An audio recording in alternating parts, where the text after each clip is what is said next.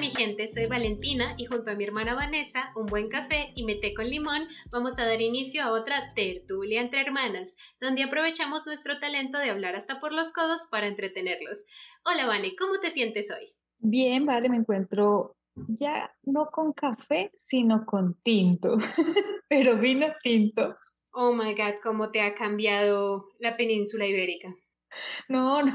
no es la península ibérica, es lo que es una bebida económica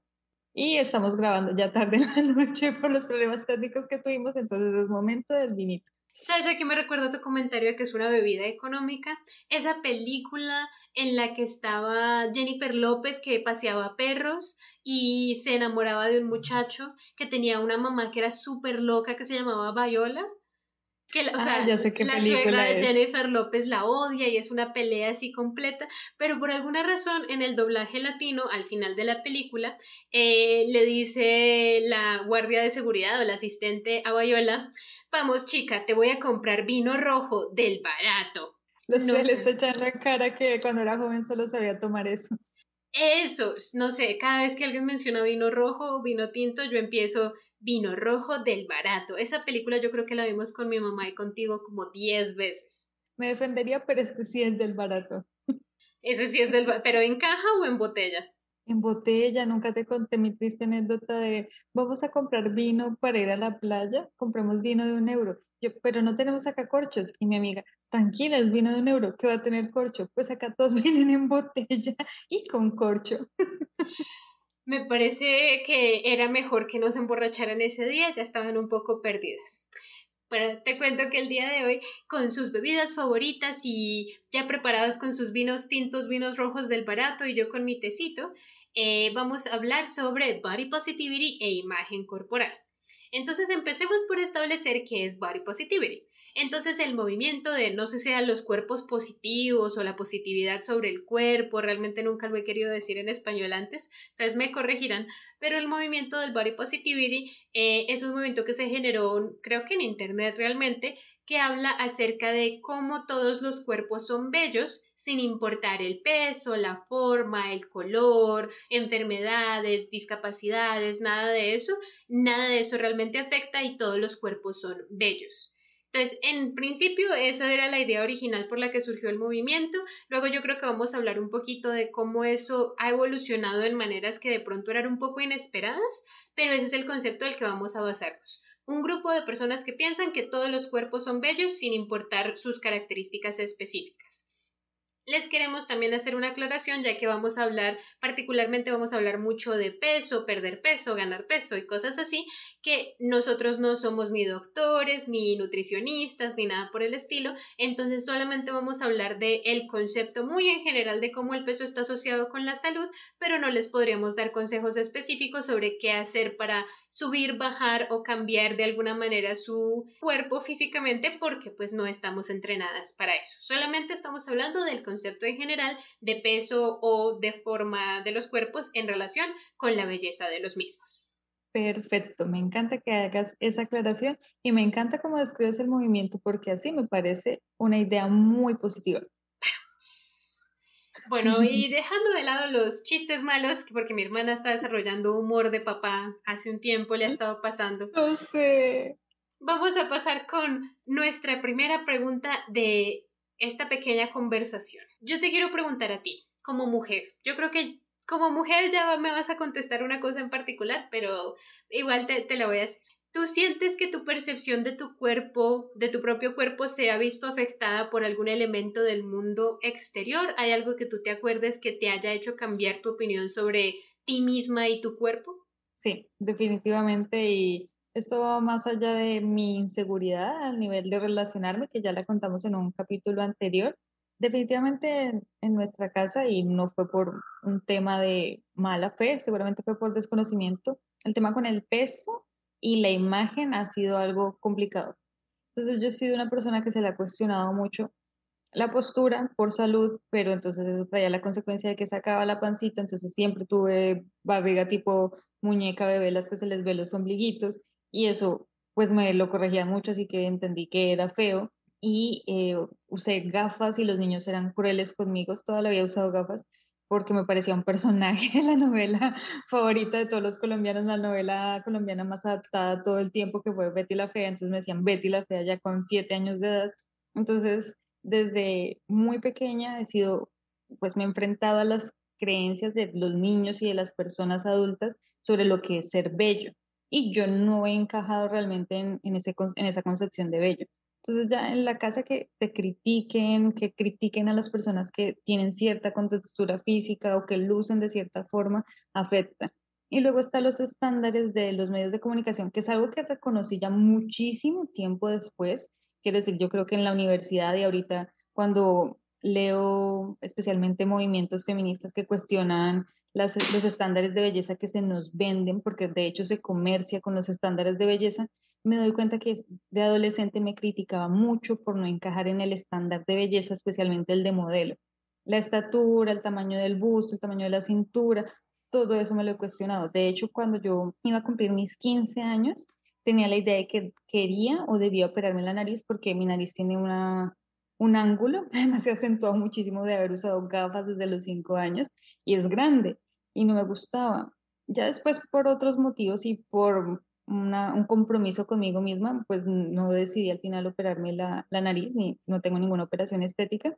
pero sí, definitivamente es una serie de cosas que te alimentan de que no cumples un estándar, de que no llegas a la meta, entonces no puedes considerarte bonita. Bueno, me acabas de acordar de una anécdota que necesito contarles porque si no me va a estar acordando todo el día. Es que pensando en cómo los niños le hacen bullying a uno por tener gafas, yo tengo la misma nariz y tengo, las, tengo el mismo asunto con las gafas, ambas hemos usado gafas desde que somos muy pequeñas. Pero me acuerdo que un niño siempre me decía cuatro ojos o alguna cosa como cuatro. Sí, normalmente cuatro ojos. Pero yo me acuerdo que yo le dije a mi mamá y mi mamá me dijo, bueno, eh, lo que pasa es que lo de los ojos se quita, la estupidez no. Y yo, como yo no tenía filtro, porque pues yo siempre me decían algo en la casa y luego yo iba y lo repetía en el colegio, pues efectivamente cuando el niño me volvió a hacer el comentario, yo me acuerdo que estábamos cerca de la entrada del colegio y yo con toda la confianza y sásines que tenía ya a mi edad, él me dijo, luego nos vemos cuatro ojos y yo, mire, pues lo de los ojos al menos se quita y su estupidez no no sé, me salió completamente natural, llena de confianza y ese niño nunca me volvió a decir nada. Y realmente yo no me siento, no sé cómo me siento con respecto a ese comentario, pero me da mucha risa que mi mamá me saliera con esas frases y me recomendara que se las dijera a niños de mi edad, pero que aparte de todo yo sí tuviera como el coraje de decírselos, la valentía de decírselo en su cara. Entonces, eso pasó en medio de las cosas que a mí también me hicieron dudar sobre mi apariencia y creo que realmente nuestras respuestas de cómo el mundo exterior afecta nuestra percepción de nosotras mismas se parecen mucho porque es la respuesta que la mayoría de las mujeres te van a decir. La mayoría de las mujeres se ven influenciadas por las personas que se consideraban apropiadas para ser modelos, porque es que pues ya eso ha cambiado al menos un poquito, pero antes era definitivamente solamente había una medida, una estatura, un color de piel, un color de cabello que cabía dentro de ser modelo dentro de ser actriz, dentro de realmente ser una figura que se considere bella y siempre ha habido, por ejemplo, esa idea tonta de algunas películas de que hay una, una niña que es fea, pero si le sueltas la coleta de caballo y le quitas las gafas, de repente se vuelve pues la mamacita que todo el mundo quiere estar con ella. A mí eso me parece que es de lo más dañino que se han inventado entre todos los estereotipos y pues yo entiendo que tu respuesta y la mía sean muy similares las dos como mujeres. También quiero decir que no creo que sea un concepto reservado únicamente para las mujeres, porque también hay muchísimos hombres que se sienten muy inseguros de muchas cosas que ellos mismos tienen, empezando por la estatura. Yo no sé el nivel de inseguridad que puede llegar a tener un hombre por ser bajito, pero sé que es alto por la expectativa que se espera de ellos, por no ser, no sé, tan fuerte o tan ancho como los actores que ponen en Hollywood. Entonces estoy segura de que si le preguntamos, por ejemplo, a Roberto o a Camilo, ellos también nos van a corroborar que siempre hay esos aspectos exteriores donde el mundo parece que estuviera juzgándote a ti individualmente por tu apariencia física en una escala de belleza que parece que fuera objetiva y como inmutable de alguna manera. Pues ya que nombras esa escala de belleza y esos estándares objetivos que busca el mundo o que creemos que existen, dinos, vale, existen, van a establecer los estándares objetivos y nos van a decir, ustedes no pasan por acá. como que si hay un estándar de belleza que realmente sea objetivo, yo creo que hay un par de aspectos que se podrían considerar. Yo creo que hay un cierto punto en el que sí es casi que instintivo saber quién es una persona bella y quién no es una persona bella y creo que tiene muchísimo que ver eh, o pues el promedio de quién pensaríamos que es bello tiene mucho que ver con cuestiones de salud han habido muchos estudios estadísticos de qué proporción de caderas a cintura o qué tipo de rostros realmente eh, generan más atracción generalizada. Y normalmente es una cuestión de simetría, de aspectos que demuestran que la persona es saludable, pero pues no, no se limita solamente a eso. No creo que realmente podamos ah, decir de 1 a 10 tú eres más o menos lindo porque eres saludable, sino que simplemente hay aspectos que se pueden generalizar de pronto de instintos humanos que nosotros tenemos. Pero yo creo que hay otras cosas que también influyen dentro de la percepción individual de belleza y también la percepción social de belleza. Sí, De hecho, con respecto a la percepción social, recuerdo mucho que yo tuve que usar brackets muchos años, ya grande, y la idea de belleza y también la sociedad con salud dental es tener los dientes alineados, por lo menos en la cultura occidental. Recuerdo un capítulo de algún programa, seguro era algún Discovery, no, no, no me pregunten cuál, en que las personas en una comunidad se, se mandaban a afilar los dientes para que les quedaran en puntitas. Y eso se me hizo muy extraño pero entonces ahí creo que fuiste tú o tal vez alguien más me comentaba cómo el concepto de belleza es cultural y temporal. Y por eso hoy les traigo un poquito, un breve recuento sobre la idea de lo que es bello a través de la historia. Entonces me volví muy, muy atrás. Ya desde los neandertales se empezó a desarrollar una idea de belleza pero se asociaba más al tema obviamente reproductivo y los machos, los hombres, imitaban lo que veían en la naturaleza, entonces eran ellos los que se adornaban con plumas, con muchísimos colores para llamar la atención, porque estaban imitando ese comportamiento que se ve en la mayoría de las especies, que el macho es muchísimo más atractivo. En visto un pavo real,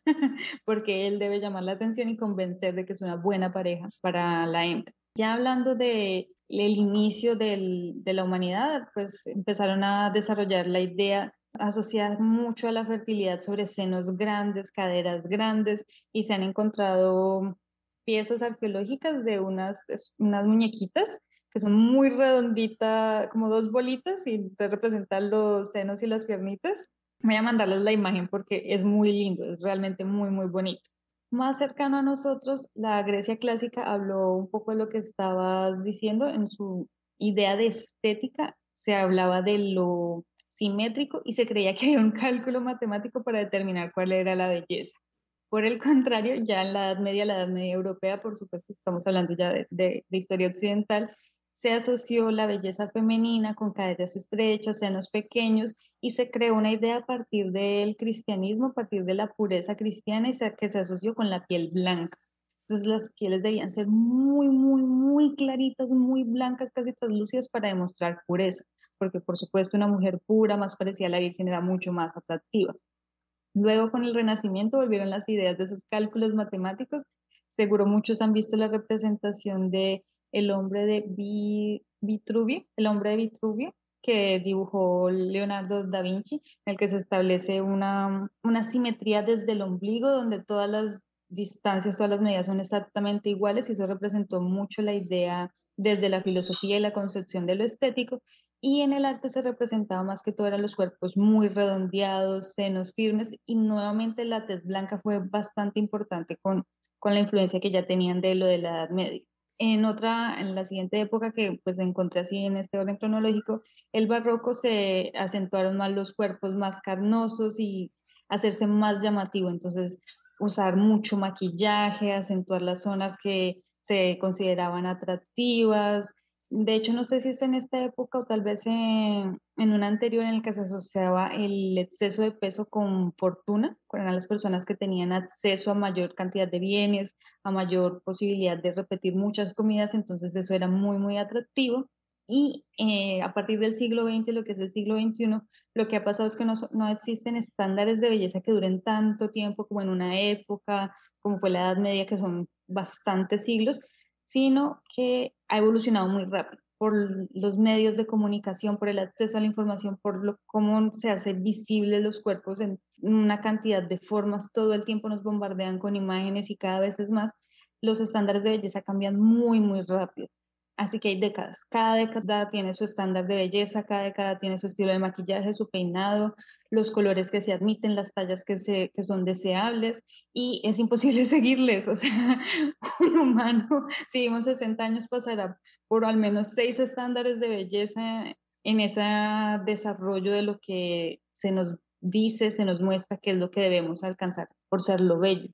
Tocaste muchísimas cosas que me parecen súper interesantes en ese pequeño recuento de los estándares de belleza y creo que en el que yo me enfocaría ahorita para nuestro capítulo es pensar que tanto el sobrepeso o con lo que nosotros consideraríamos sobrepeso actualmente como la delgadez casi enfermiza se han considerado estándares de belleza y lo más ideal depende del momento histórico en el que estemos. Entonces yo creo que nuestra respuesta es si hay un estándar de belleza que realmente sea objetivo, no podríamos llegar hasta ahí. Tendríamos que tener muy en cuenta por qué lo que se considera bello ahora como en general se considera bello y no otras cosas, y no dejarnos llevar necesariamente por eso si no es un valor con el que estemos de acuerdo. Por ejemplo, si tú la idea de que tienes que ser particularmente delgado se considera bello porque entonces puedes pagar un gimnasio, pues preguntarnos si realmente eso es un valor por el que queremos guiarnos todos específicamente o si hay algo más que pues sería más importante en nuestro cuidado personal que no sea solamente seguir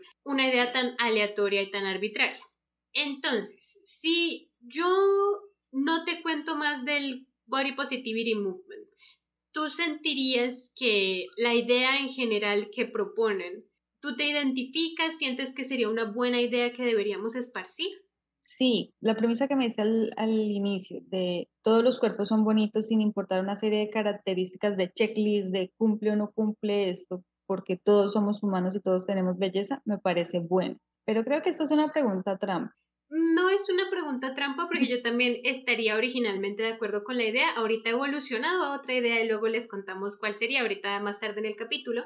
Pero sí me gustaría contarte una anécdota que representa una de las partes con las que yo menos estoy de acuerdo en el movimiento de Body Positivity. Entonces, ¿qué pasó? Personas que se autoidentifican como que pertenecen a ese movimiento, normalmente siguen a una cantante que se llama Liso. Ella es una cantante súper talentosa y su música es buenísima, vayan y la busquen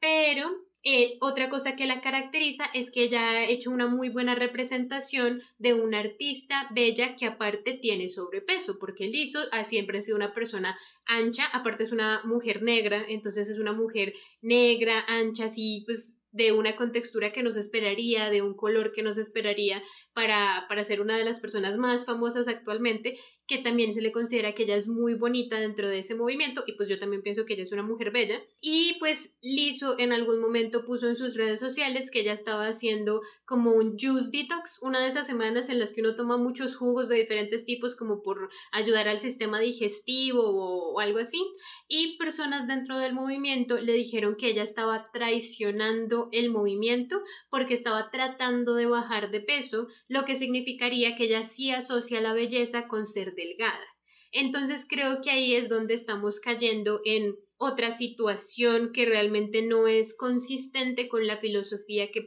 se proponía originalmente. Entonces, ¿qué pasa con, con el movimiento del body positivity? El hecho de que tú consideres que tu cuerpo es bello sin importar tu peso, realmente no tiene nada que ver con que tú quieras cambiar el cuerpo que tienes, porque es que hay una diferencia entre tener una buena autoestima, pero ser consciente de qué te haría sentir todavía mejor o qué apreciarías más de tu cuerpo. Y otra es, no voy a hacer nada porque entonces estaría siendo hipócrita con respecto a esa autoestima. Me parece que es, es, es un poco incoherente, pero pues también puede llegar a pasar que se haya generado esa confusión y por eso las personas hayan dicho eso, pero eso ha ahuyentado a muchísimas personas del movimiento porque pues a nadie quieren que le digan que no puede perder peso y que le van a hacer de policía de que no pierda peso solamente porque en general aprecian la belleza de los cuerpos. A mí personalmente me parece que yo me identificaba con ese movimiento en el sentido de que pues sí, o sea, hay que apreciar la belleza de todas las personas, o pues no hay que apreciarla, pero se puede apreciar la belleza de todas las personas.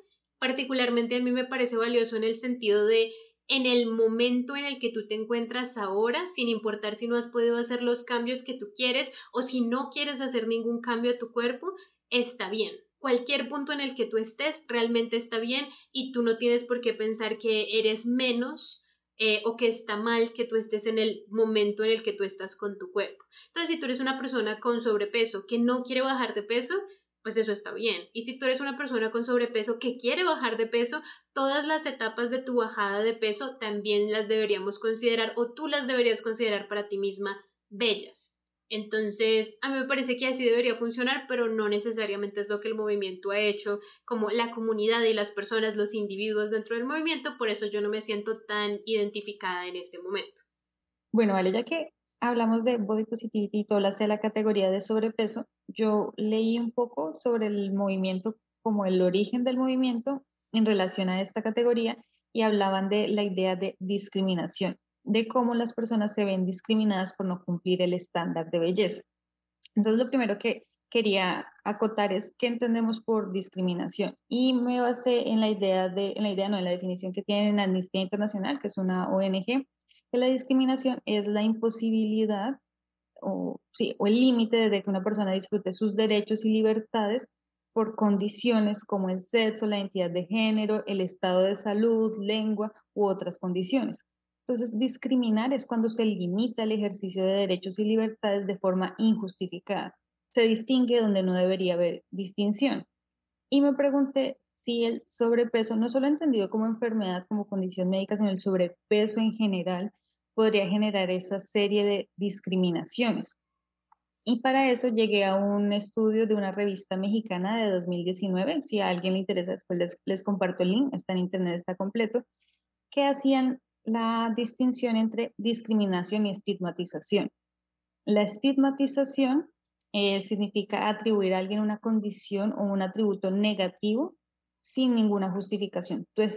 tú estigmatizas a alguien cuando presumes que una persona por su raza trabaja más o trabaja mejor. Tú estigmatizas a alguien cuando presumes que una persona por su peso corporal tiene ciertas características o ciertos comportamientos. Y en el estudio señalan que la discriminación es una consecuencia práctica de la estigmatización. Entonces, para las personas con sobrepeso, la discriminación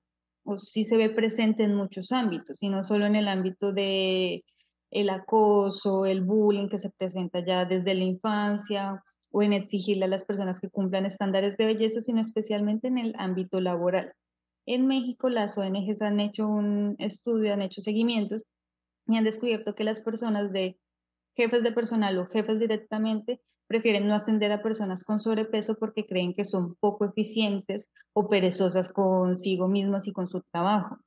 Prefieren contratar a personas en un peso que se considera normal a personas con sobrepeso por el mismo estigma. Y consideran que las personas mm, carecen, las personas que tienen sobrepeso carecen de poca autodisciplina. Entonces, en ese sentido entendía mucho que naciera un movimiento que permitiera que todos los cuerpos fueran aceptados y que no se juzgue una persona por una característica física, porque eso sí, eso es discriminación. Si tú haces una distinción con base en el peso de alguien, sea porque es muy delgado, porque es muy, eh, porque está pasado de peso en tu concepto y le atribuyes una condición negativa, lo estigmatizas, estás atentando contra la dignidad de esa persona y le estás limitando en sus derechos. Y en ese sentido había pensado que el movimiento, en esa categoría y en otras, no sé cómo estigmatizar si una mujer se deja el vello en todo el cuerpo y no quiere seguir el estándar de belleza, me parecía muy razonable.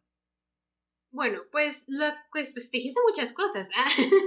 bueno, empecemos por eh, la categoría del sobrepeso. La categoría del sobrepeso yo la utilizo de una manera meramente médica porque el sobrepeso es un diagnóstico médico. No es algo que alguien pueda decidir a ojo, yo no puedo venir aquí y decirte tú, tú tienes sobrepeso, porque yo realmente no sé ni tu índice de masa corporal, ni tu índice de grasa corporal, que también afecta mucho más, porque hay personas que tienen un índice de masa corporal altísimo, pero porque tienen mucho músculo, por ejemplo, entonces no tienen sobrepeso. Entonces hay muchas mediciones específicas médicas que se tienen que hacer que determinan si una persona realmente cruza el límite de qué es el sobrepeso. ¿Qué discriminación me parece? Pues no sé si es discriminación, pero qué, qué limitaciones pueden tener las personas con sobrepeso, que sí me parece que ya es una cuestión inevitable. Algunas cuestiones de infraestructura. Eh, entonces, por ejemplo, si yo hago un autobús y lo hago para una persona promedio, Y entonces está en esta persona promedio hay un rango de posibilidades de qué tan grande o qué tan pequeña es esa persona y hay un porcentaje muy pequeño de la población que está fuera de esas medidas en alguna de las direcciones, es muy difícil que la infraestructura se acomode a esas, esa minoría de personas. Entonces sí debería haber algún tipo de discriminación positiva en la que se tenga en cuenta el porcentaje de personas que sí caben fuera de ese promedio para poder tenerlas en cuenta, pero que igual tendría que haber discriminación, aunque sea positiva, para tener en cuenta que no es algo que se aplique, pues que no, no es algo promedio. Pero más allá de, o sea, estadísticamente no ser promedio, prácticamente no ser promedio, nadie realmente tiene nada que decir sobre el cuerpo de alguien más a ojo, porque es que nosotros no somos doctores ni estamos haciendo planeaciones eh, como ingenieros industriales o como diseñadores de vehículos para determinar o sea, no necesitamos saber esas cosas porque a nosotros individualmente no nos afecta. Y especialmente lo que tú hablas de un trabajador, pues al trabajador no le importa y no es su problema si la persona tiene o no tiene sobrepeso porque eso no tendría que cambiar a menos que su trabajo tenga una característica física y un requerimiento físico que le dé la autoridad al empleador de tener que tenerlo en cuenta. Si yo estoy contratando a alguien para que, no sé, haga un trabajo que tiene que estar de pie todo el tiempo y tiene que estar caminando de un lado para el otro y tiene que tener mucha fuerza para levantar cajas, pues probablemente no voy a escoger una persona que no tenga las capacidades físicas para hacer esa labor, pero no debería ir más allá de ese aspecto práctico. Entonces, eh, me parece muy interesante que traigas esta idea de estigmatización, porque creo que la estigmatización es una racionalización o una derivación de la discriminación, yo lo veo al revés. Yo creo que la discriminación nace naturalmente porque estadísticamente nosotros tendemos a mirar hacia promedios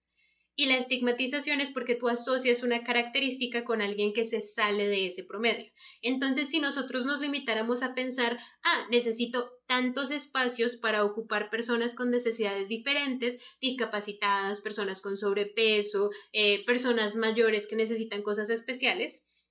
si determino simplemente eso y hasta ahí llega mi frase, yo no he hecho nada mal. Si yo digo, necesito tantas sillas para personas en las que quepan personas con sobrepeso, porque es que esa gente no se le da la gana de bajar de peso, entonces ahí yo estoy estigmatizando y estoy yendo más allá de los límites de lo que es razonable hacer con el conocimiento de que esa persona está fuera del promedio. Entonces, hasta ahí tú y yo estamos completamente de acuerdo. A mí me parece que el punto en el que el movimiento del body positivity es un poquito menos efectivo es en el punto de vista de que estamos hablando de belleza,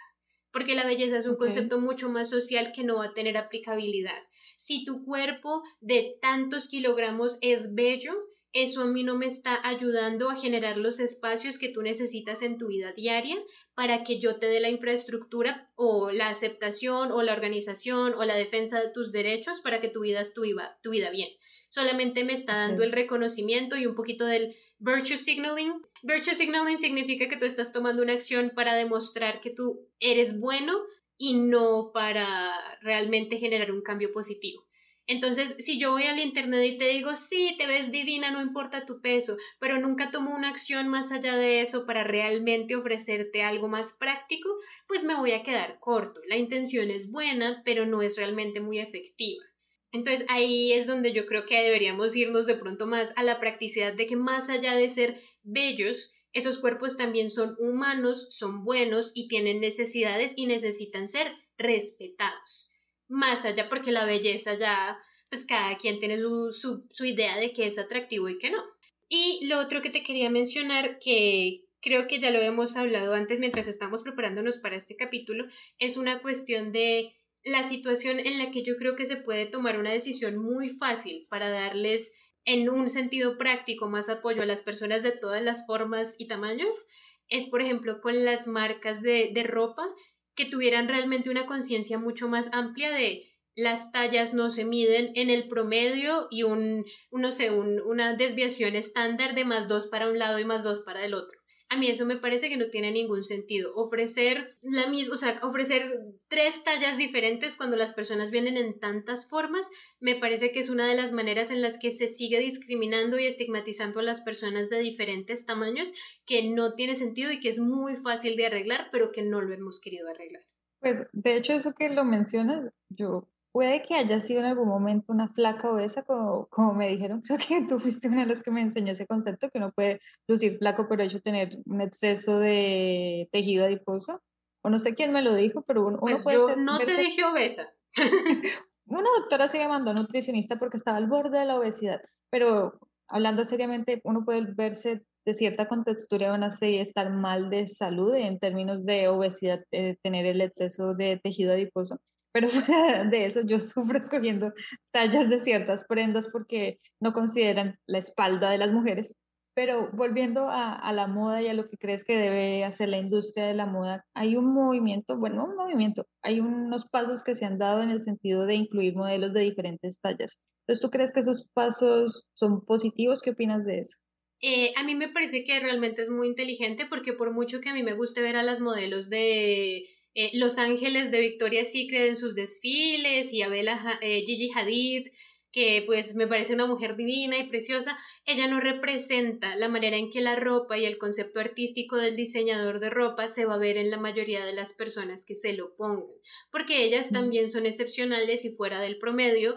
dentro de su característica específica de ser altas, delgadas, pequeñas por todas partes y pues aunque se les vea, digamos, hay, hay ciertas ropas y ciertos conceptos artísticos de diseñadoras, de diseñadores de modas que quedan mejor en ciertos cuerpos y por eso pueden escoger a ese modelo, pero cuando estamos hablando de una cuestión que es ropa para producción en masa, para venderle al público, la decisión de cómo presentarle esta ropa al público debería también incluir mostrarles cómo se verían sus cuerpos reales no cómo se vería en un maniquí, porque es que en un maniquí no estamos viendo cómo se me vería a mí. Yo cómo voy a escoger un vestido si mi forma de mi cuerpo nunca ha tenido ese vestido encima, si las costuras no fueron diseñadas para mí o adaptadas para la forma de mi cuerpo, mi estatura o mi peso.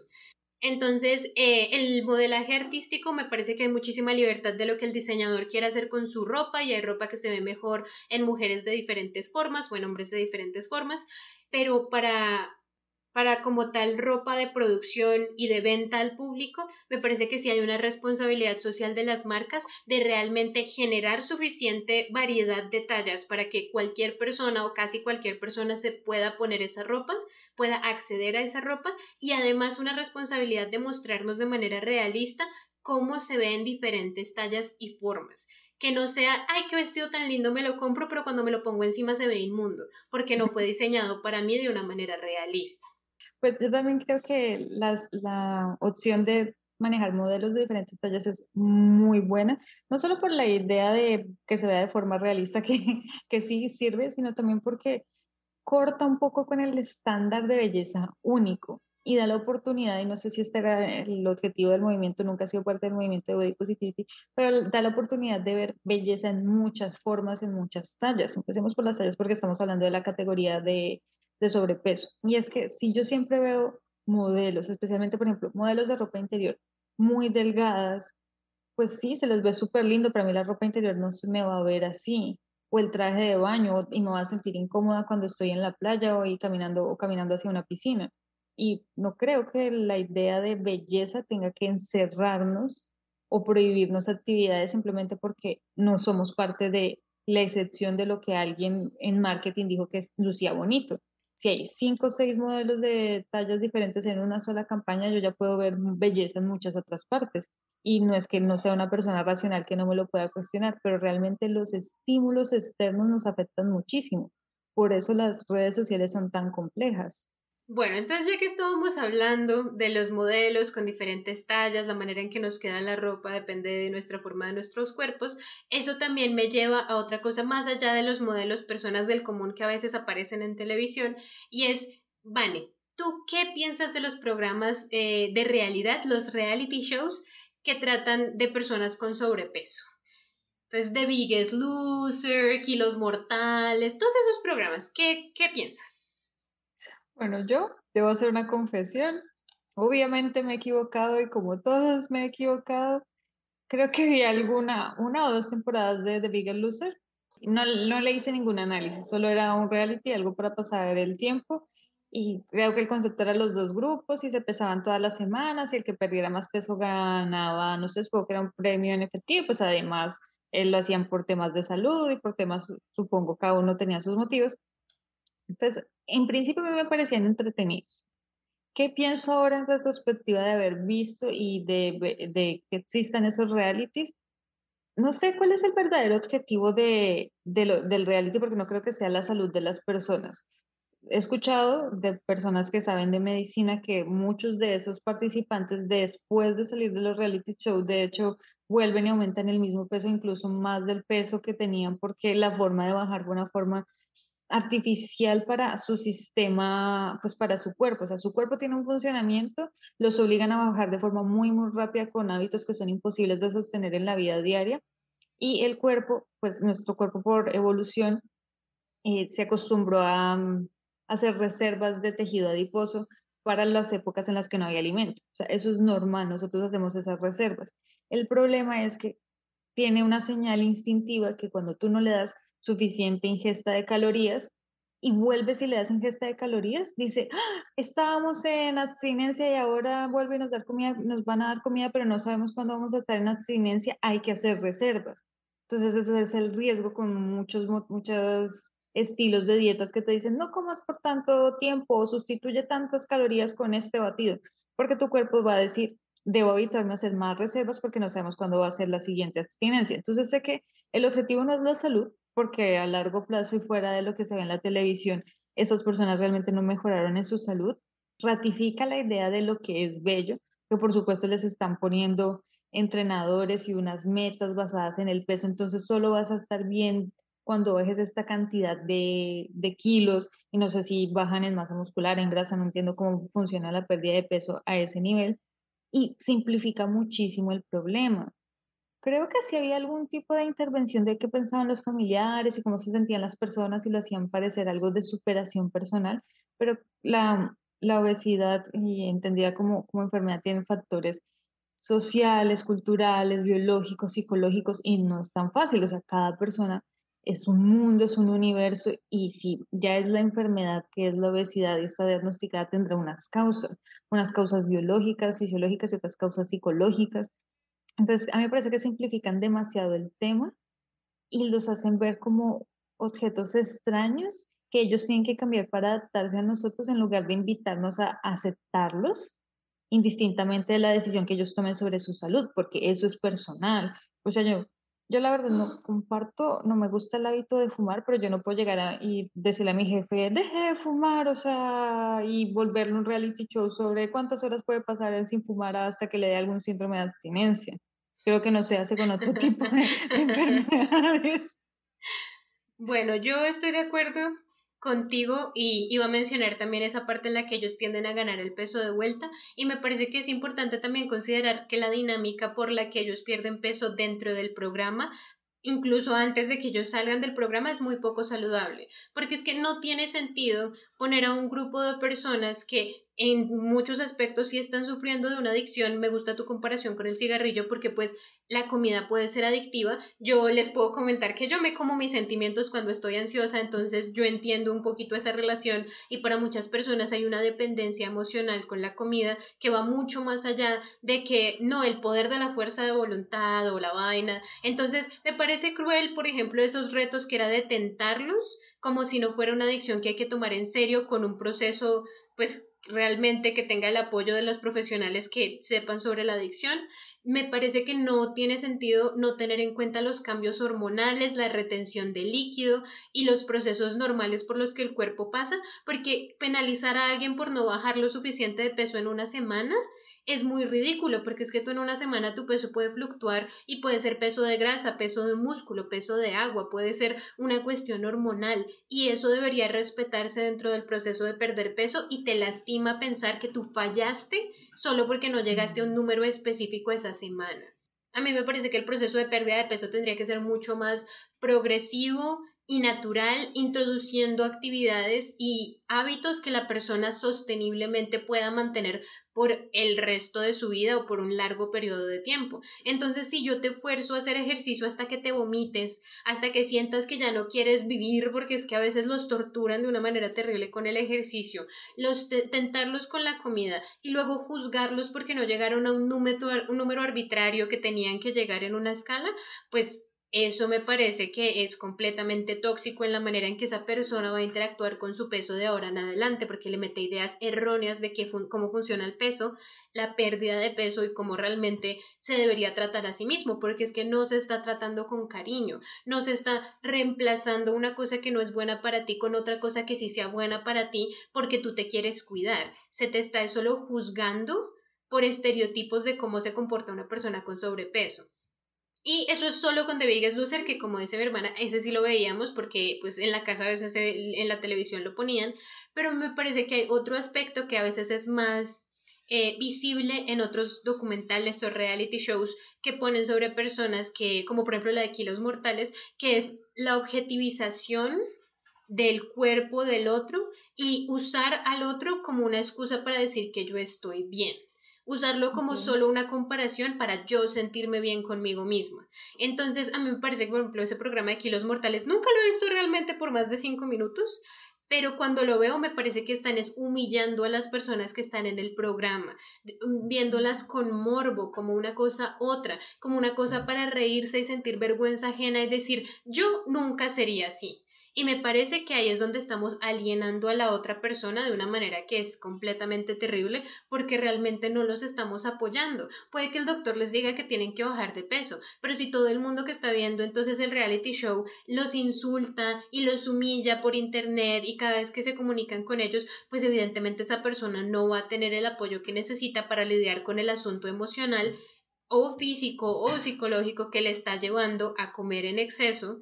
porque pues obviamente se va a sentir peor. Una persona la mejor manera en que puede bajar de peso es a través de un, de un amor propio y de un trato como con amor de las demás personas. Si tú aceptas a la persona en todas las etapas de su camino y la persona toma las decisiones porque son las mejores decisiones para esa persona en ese momento, pues obviamente eso no va a ser un muy buen programa de televisión porque no va a ser entretenido, pero no estaríamos utilizando a las personas como objetos o, o, como o no los estaríamos alienando y dejándolos sin alternativas reales y saludables para tener una transición hacia un cuerpo más saludable. Porque ya aquí la pregunta no es si el cuerpo es bello, porque tú puedes encontrar belleza en cualquier cuerpo, es si el cuerpo es saludable. Y muchas de estas personas en los programas sí se muestra que no están saludables, pero no llegamos más allá de ahí en nuestro análisis sino que solo decimos no están saludables porque la persona lo quiso y si la persona quisiera cambiar, entonces lo cambiaría,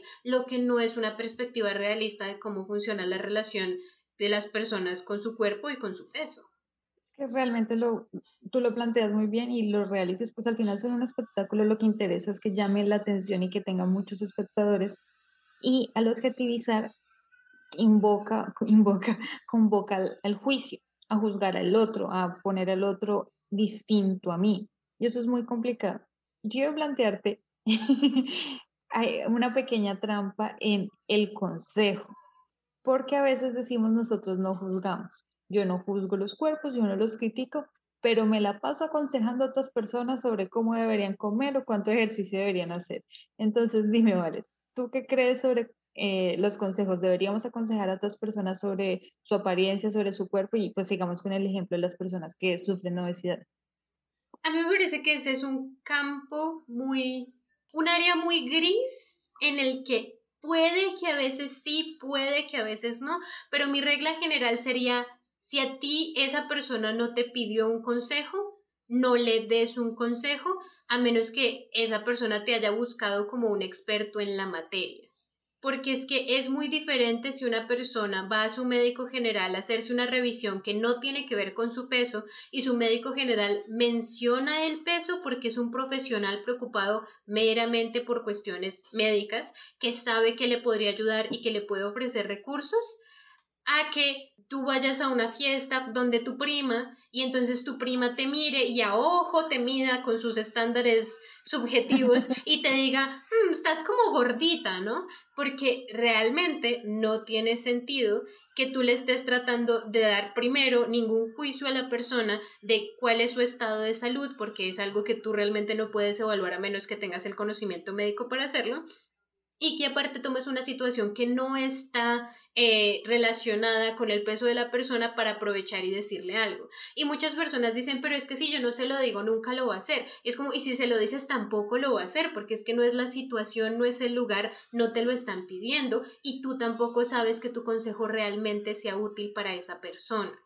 Entonces tú no sabes si el consejo que tú le estás dando a la persona realmente es un consejo que le vaya a servir, porque así como tú puedes decir, mira, lo que a mí me sirvió es que yo voy al gimnasio tres veces a la semana y yo como esta dieta, pues eso es lo que te sirvió a ti, pero es que tú no eres un profesional, un nutricionista, y aunque seas un nutricionista, no le deberías dar consejos aleatoriamente a las personas, deberíamos encontrar el lugar adecuado para poder tener estas conversaciones. Si te preocupa la salud de una persona, la máxima recomendación que podrías hacerle es que le pregunte a alguien que sí sepa, porque es que tú no le puedes dar ese consejo tú mismo. Ese es el máximo consejo que yo diría que le puedes decir a alguien. Es como, pues, si quieres hacer un cambio sobre tu estilo de vida, deberías ir a ver a tu médico para que tu médico te recomiende cómo hacerlo. Y ya, nosotros no sabemos más porque nosotros solo somos personas de por ahí comentando en, en lo que se nos ocurre. Me parece que sí hay situaciones en las que puede llegar a haber la posibilidad de que si necesites una intervención, aunque la persona no te la pida, pero solamente si tú ves que esa persona se está lastimando y no se da cuenta que se está lastimando o está a un punto en el que realmente no tiene control de cómo se lastima a sí misma. Entonces, por ejemplo, como mi hermana dijo, ella no le puede decir a su jefe que deje de fumar porque esa no es su posición. Pero si alguien que vive con él, que esté en una posición de confianza, que tenga una relación cercana, nota que esta persona está fumando 400 cigarrillos en un día y eso todos sabemos que es malo, le podría dar algún tipo de recomendación de que considere pensar si realmente quiere fumar tanto, pero no se lo puede decir como una recriminación, no le puede decir que esa persona es mala por fumar, lo que puede hacer es demostrar la preocupación que le genera, pero no darle más consejos más allá de eso. Y hay que tener muchísimo cuidado de si realmente es tu lugar mostrar esa preocupación, si la estás diciendo de una manera empática y si te estás pasando de la raya con hasta dónde quieres dar un consejo. Entonces, si tienes, por ejemplo, un familiar, digamos, si mi hermana en este momento tuviera eh, una obesidad muy extrema, yo creo que tal vez yo podría llegar a mencionarle a ella que a mí me preocupa la salud, que pues su salud en general, pero yo no le podría decir lo que tienes que hacer es esto o lo que tienes que dejar de hacer es esto, ni le podría decir es que tú estás gorda, solo podría abrir las puertas para la comunicación para que ella se sienta cómoda de expresar si ella quiere hacer un cambio, si le gustaría hacer un cambio, si se siente cómoda con cómo está en este momento y así podríamos establecer pues con límites razonables y comunicación saludable hasta dónde puedo llegar yo en mi intervención con esta persona pero no me puedo poner el sombrero de persona que le va a arreglar el problema a alguien más y meterme realmente en donde nadie me ha llamado a solamente herirle los sentimientos a alguien y juzgarlo por algo que muy probablemente yo no entiendo si yo no he abierto esos caminos de esos canales de comunicación. Sí, yo creo que tienes toda la razón. De hecho, yo tal vez nunca me había puesto a pensar en lo que implicaba dar consejos a las personas, especialmente sobre su apariencia, ya cuando pues está relacionado con temas de salud pero leí alguna, en alguna oportunidad, tal vez en internet, no estoy segura,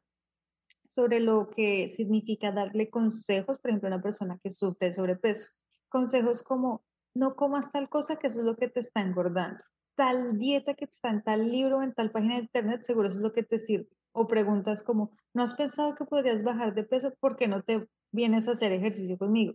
Todas son supremamente insensibles. Todas son preguntas que decían en el artículo, esa persona seguramente ya se ha hecho. Puede que esa persona ya, se haya, ya haya investigado y ya haya preguntado, pero hay unos factores que son externos o internos que no ha podido solucionar o que no quiere solucionar porque está conforme con su cuerpo. Entonces, realmente sí,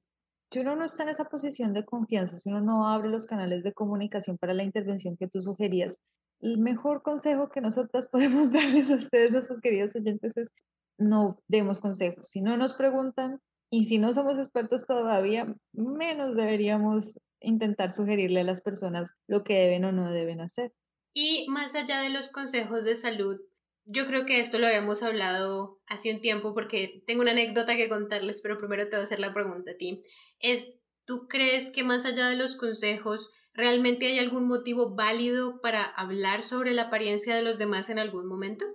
No, voy a hacer un disclaimer. yo sí pasé por la etapa, y no sé si fue, si es un tema cultural o no,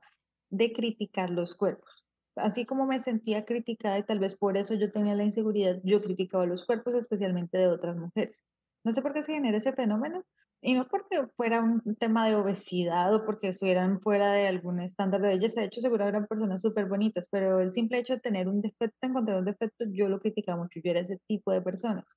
Luego, con el paso del tiempo, pues uno también madura y se da cuenta que todas las personas son bonitas, todas las formas de cuerpo son, o sea, son, son cuerpos, son humanos, son válidos y no tengo por qué opinar sobre eso. Y uno de los momentos en los que más caí en cuenta de lo terrible que era el criticar y hablar de los cuerpos fue hace poco con los Juegos Olímpicos, es que creo que no eran los de invierno, pero eran los Juegos Olímpicos, atletas profesionales, especialmente mujeres de diferentes tallas, tamaños, formas,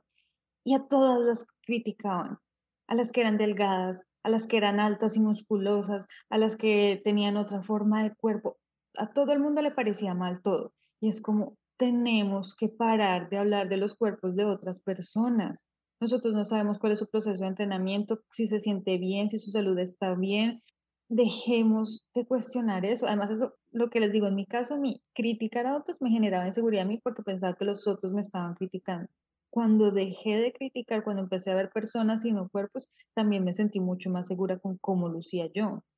Y me parece que es muy diciente que eso pasara cuando estamos hablando de atletas olímpicos porque les puedo asegurar que en, la mayoría de ellos son las personas más saludables que van a conocer porque lo necesitan para su trabajo. Su trabajo es tratar su cuerpo con cariño y, y tratarse bien para poder llegar al nivel de atletismo en el que están y depende del deporte que estén haciendo su cuerpo va a cambiar. Si nadas tu espalda va a ser un poco más ancha y si tienes que patinar en hielo seguramente vas a ser más ligero, aunque musculoso. Y si tienes que levantar pesas, seguramente también vas a ser musculoso, especialmente en la parte de arriba de tu cuerpo y vas a ser más ancho. Eso tiene todo el sentido porque para el efecto práctico de tu deporte va a generar ese cambio y ese cambio no tiene nada que ver con tu nivel de belleza o como sea que lo queramos llamar, porque pues tú ya te estás tratando muy bien y qué más le puedes pedir tú a la vida. Eso es, es una cosa que me parece muy diciente que pasa en ese ambiente. Y el otro que me pareció una parte que muchas personas no mencionaron de la situación reciente con Will Smith y Will Rock,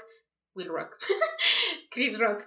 eh, la situación reciente con Will Smith y Chris Rock es que yo lo voy a decir por adelantado, yo no condono la decisión de Will Smith de asaltar físicamente a una persona solamente porque hizo un comentario. Me parece que eso ya es salirse de sus cabales, de todo lo que tenía sentido hacer en esa situación, pero sí les puedo decir que el comentario de Chris Rock a mí me parece que es completamente innecesario porque no tenía por qué hacer ningún comentario acerca de la calvicie de Jada. No había ningún motivo por el que ese fuera el chiste que él escogiera, porque estaban en una situación en la que estaban hablando de películas y de actores talentosos y podemos hablar de los roles que han tenido, de su capacidad para actuar, de otras relaciones interpersonales. Obviamente la comedia a veces trata de atraer otras cosas, pero a mí me parece que no tenía sentido mencionar un aspecto físico de alguien porque no es realmente tan chistoso, es realmente un, un, humor muy perezoso y lo único que te arriesgas es a lastimar a alguien. Entonces, si te vas a arriesgar a lastimar a alguien, ¿realmente vale la pena? A mí me parece que no. Yo no hubiera cacheteado a alguien al respecto, pero igual el comentario me pareció de mal gusto para empezar y me parece que el comentar en los cuerpos de otro y en la belleza de otro, en la apariencia de otro, se utiliza muchísimo en otro ámbito que no es la comedia, porque en la comedia también se utiliza y pues me parece que simplemente no es chistoso, pero en otro ámbito me parece que es súper importante y es en los debates intelectuales que ocurren en Internet y públicamente. Cuando yo estoy haciendo un argumento sobre alguien, y menciono su apariencia, estoy siendo intelectualmente deshonesto, porque estoy apuntando la atención no al argumento que la persona tiene, no a su postura ni su filosofía, sino simplemente a algo que yo pienso que puedo humillar. Entonces, a veces en ámbitos políticos eso pasa y se hacen caricaturas de personas, pero yo he visto muchísimas cosas como un youtuber está hablando de otro y entonces dice, viene esta persona, no sé, fea, bajita, eh, visca, hablar sobre tal cosa. Y es como, pues no me importa si esa persona es ninguno de los anteriores porque es que eso no tiene nada que ver con mi argumento. Y nosotros cuando mencionamos la apariencia de alguien más en conjunto con el argumento que tienen, estamos fallando como persona capaz de debatir un punto realmente, porque no estamos hablando del argumento, estamos haciendo es un ataque ad hominem a la persona que hace el argumento por su apariencia física y eso es injusto y deshonesto. Entonces, para mí, en general, entre menos hablemos de la apariencia de los demás, estamos siempre mejor. Deberíamos realmente enfocarnos, al menos en ese aspecto, en, en esos debates y en esas conversaciones, en lo que se está diciendo y no quién lo está diciendo. Creo que aciertas completamente en eso. No había pensado en, la, en usar esa falacia de, hablar de la apariencia de la persona para desacreditar un argumento, pues es que no hay ninguna relación lógica y el silogismo falla. Pero quería preguntarte, nombramos, iniciamos este capítulo hablando del movimiento de Body Positivity y la primera premisa nos sonó muy bien, pero hay anécdotas que no suenan tan bien, no parece un movimiento tan saludable. Entonces, la pregunta va en dos partes porque para que quede cerrado el, el capítulo y es, ¿crees que actualmente el movimiento Body Positivity representa esa premisa con la que nosotros iniciamos el capítulo? Y si no la representa, ¿hay alguna alternativa a ese movimiento o ese es el movimiento que, que mejor responde a las necesidades de no hay un estándar de belleza y todos los cuerpos son bellos? Bueno, a mí me parece que sí hay algo de validez dentro del el body positivity y me parece que es más una cuestión de no tanto un movimiento en donde alguien más te apoye, sino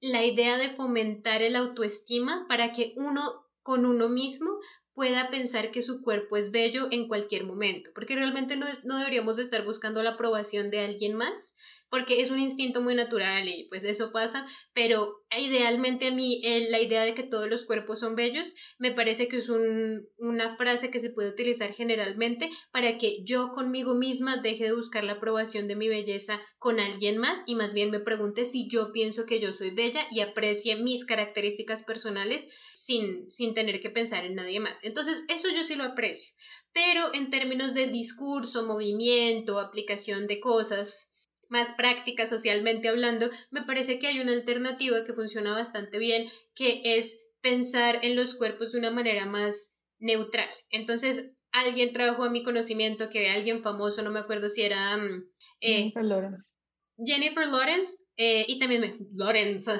Jennifer Lawrence y también... Jennifer Lawrence y también creo que la, la protagonista, no, una, una de las protagonistas de The Good Place es que me acuerdo de su nombre del personaje, ella, ella es el papel de Tahani al-Yamil y ella se llama Yamila Yamil, es que el nombre se parece. Eh, creo que ella también apoya esta idea de body neutrality y la idea de body neutrality es que no se trata de una cuestión de belleza, porque la belleza no tiene nada que ver con el cuerpo que tú tienes, sino que lo que las demás personas deberían enfocarse de ti y lo único que a las demás personas les concierne es lo que está dentro de tu cabecita. Entonces, tus acciones, tus puntos de vista, tus argumentos, la manera en que hablas, que actúas, realmente las cosas con las que podemos interactuar eh, de la otra persona que son válidas no tienen nada que ver con su cuerpo ni con su apariencia. Entonces, desde ese punto de vista, yo me he puesto el reto y es un reto porque realmente culturalmente no es como la manera, como la gente ve a las personas. Yo me he puesto la meta de realmente nunca hablar de nadie basado en su apariencia. Nunca juzgar que si es bonito, que si no es bonito. O sea, realmente me parece que es, es inútil, que si es atractivo para mí, ya estoy poniendo el filtro de yo pienso, o sea, mi, mi atracción personal es hacia ciertos cuerpos con ciertas características, pues porque claro, eso tiene sentido, cada uno tiene su,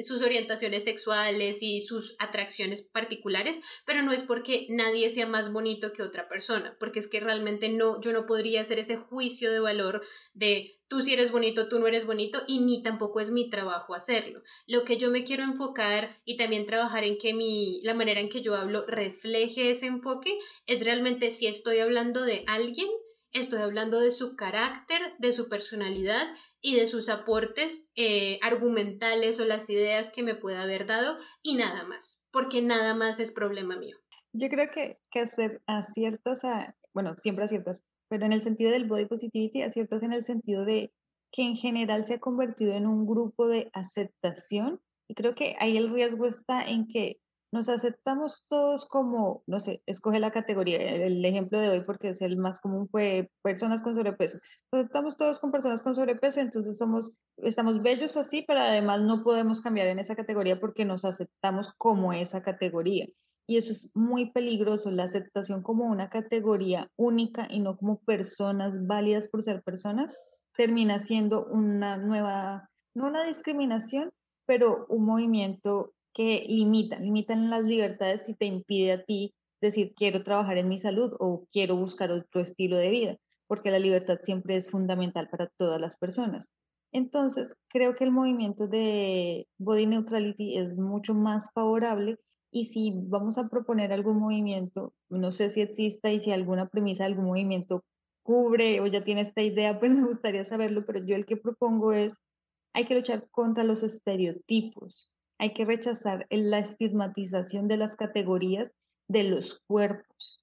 No, no vamos a generar un estándar de belleza, cada uno piensa y entiende la belleza de forma diferente. No podemos hablar de la salud de otras personas, es que eso es privado, cada quien también decide sobre su salud y cómo acepta o no una enfermedad, cómo vive o no con una enfermedad pero sí podemos luchar en contra de los estereotipos de lo que están limitadas a hacer esas personas, de lo que pueden hacer o no en razón a condiciones físicas y de dónde podemos ver o esperar ver a esas personas. Quiero decir, no se le puede negar a alguien que esté en un cargo público por, no sé, el peso o porque uso de una forma que no nos parece atractiva. No se le puede negar a alguien la participación en un debate lógico porque es bajito y visco. Entonces, yo propongo, y no sé si existe, tal vez eso sea parte del body neutrality, no sigamos promoviendo los estereotipos. Pues eso sería parte del body neutrality porque realmente cuando evalúes, por ejemplo, las capacidades de una persona para hacer un trabajo, estarías haciéndolo sin fijarte en su apariencia porque eres consciente de que su apariencia no tiene nada que ver contigo. Entonces, si lo que miras son sus calificaciones, calificaciones, eh, mm. sus cualificaciones, eh, preparaciones, educación, experiencia, pues ya estás no teniendo ninguna expectativa con su cuerpo porque estás ignorando el cuerpo